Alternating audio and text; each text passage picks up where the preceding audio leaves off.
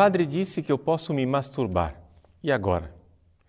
Esta é a pergunta que nós recebemos de um dos nossos internautas, cujo nome, por razões óbvias, nós não iremos aqui revelar.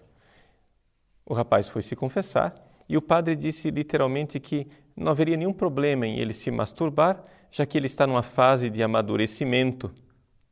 Ele pergunta: há algo de errado no que o sacerdote me apontou? Meu querido, há algo de total e completamente errado. É o que nos diz o Catecismo da Igreja Católica, se você for ler no número 2352. Algumas pessoas, no entanto, irão dizer: mas isso que o Catecismo está dizendo não já está ultrapassado, não está fora né, daquilo que é o ensinamento moderno e atual da Igreja Católica? Para responder a esta pergunta, a Santa Sé publicou no último dia 30 de março uma nota, no dia 30 de março de 2012, a respeito de um livro de uma irmã americana, a irmã Margaret Farley. Ela pertence a uma congregação chamada The Sisters of Mercy of the Americas, as Irmãs da Misericórdia das Américas, e ela foi notificada por causa das teses que ela defende no seu livro chamado Just Love, A Framework for Christian Sexual Ethics. Somente amor. Uma abordagem da ética cristã sexual. Pois bem, nós o que podemos dizer a respeito desta obra? O que é que a Santa Sé diz a respeito desta obra? Em primeiro lugar, que existe algo de errado com relação à irmã Farley e com relação a este padre que aconselhou o rapaz na confissão, que é a impostação deles com relação ao magistério da igreja.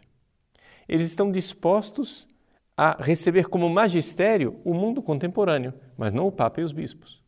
Aquilo que os psicólogos, que os sociólogos, que os engenheiros sociais dizem a respeito da masturbação, esta é a verdade cristalina. Mas essa visão ultrapassada que a Igreja Católica professa no seu catecismo, isso não tem cabimento. Então, esse é o primeiro problema de caráter geral, aponta o cardeal William Levada, que, aliás, é também americano, como a irmã Farley. Há problemas específicos no livro Just Love. E o primeiro que é apontado é exatamente o tema desse nosso paresia, o problema da masturbação. Vejam o que escreve esta religiosa. Ela diz assim: citação fornecida pela própria Congregação da Doutrina da Fé, na página 236 do livro dela. A masturbação geralmente não comporta nenhum problema de caráter moral. Esse é, sem dúvida, o caso de muitas mulheres que encontraram grande bem no prazer buscado consigo mesmas. E talvez exatamente na descoberta de suas próprias possibilidades em relação ao prazer, algo que muitas nem tinham experimentado e nem mesmo conhecido no tocante às suas relações sexuais ordinárias com maridos ou amantes. Qual é o pressuposto disso que está dizendo a irmã Farley?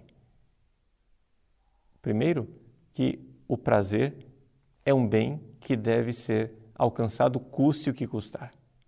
E se você, enquanto mulher, não conseguiu o prazer na relação sexual com seu marido e, pasmem, amante, você procure fazer justiça com suas próprias mãos, através da masturbação.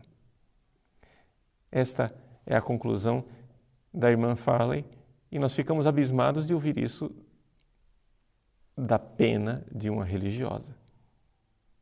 Pois bem, ela continua.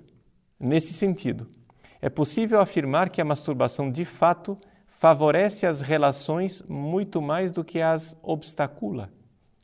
Por isso, a minha observação conclusiva é que os critérios de justiça, assim como os apresentei até agora, pareciam aplicáveis à escolha do, de provar prazer sexual autoerótico somente enquanto esta atividade pode favorecer ou danificar, mantém ou limita o bem-estar e a liberdade de espírito e esta resta amplamente uma questão de caráter empírico e não moral.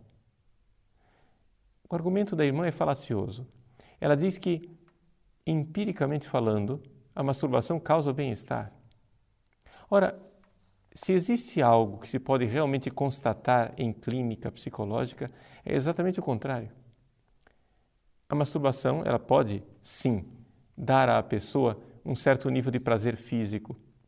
Mas a grande verdade é que a relação sexual humana, ela não é em nada igual à relação sexual dos animais. Os animais, quando têm relações sexuais, não ficam depois perguntando foi bom para você como foi para mim. Ou seja, não ficam perguntando se teve sentido, se aquilo completou algo a mais, além do simples desejo físico. Os animais não procuram um sentido na relação sexual. Por quê? Porque eles não têm alma. E os seres humanos, quando têm relações sexuais, devem tê-las com a sua alma. Ou seja, não é possível você dizer à sua alma: fique aqui que eu vou ter uma relação sexual com o meu corpo. Não. Isso causa uma cisão. E é exatamente aqui o problema do sexo fora do matrimônio e da masturbação.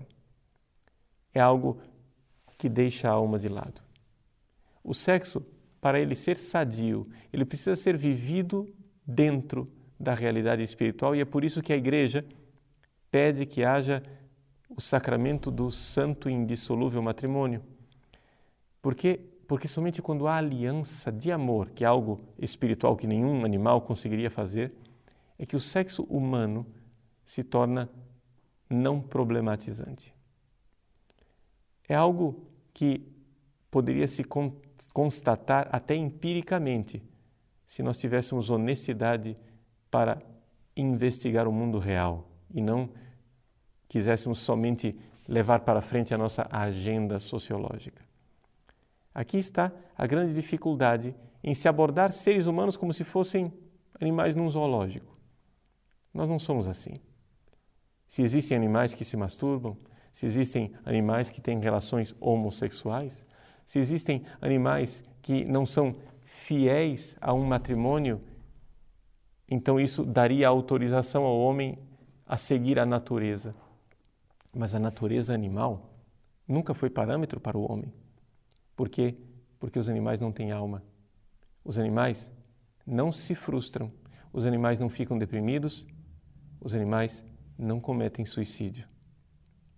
O ser humano, sim. Quando ele não encontra sentido na sua vida, quando ele fica batendo a cabeça na parede, ele se destrói, ele entra numa dinâmica de autodestruição.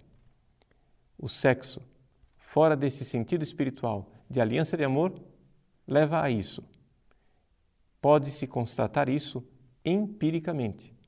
Ou seja, em casos graves, se vê isso com toda a gravidade. Em casos mais leves, como um adolescente que está iniciando as suas experiências masturbatórias, se constata isso de forma mais sutil, mas está sempre lá. Aquela experiência de morte, de insatisfação e de tristeza que marca o sexo quando ele é feito sem a alma e feito sem Deus.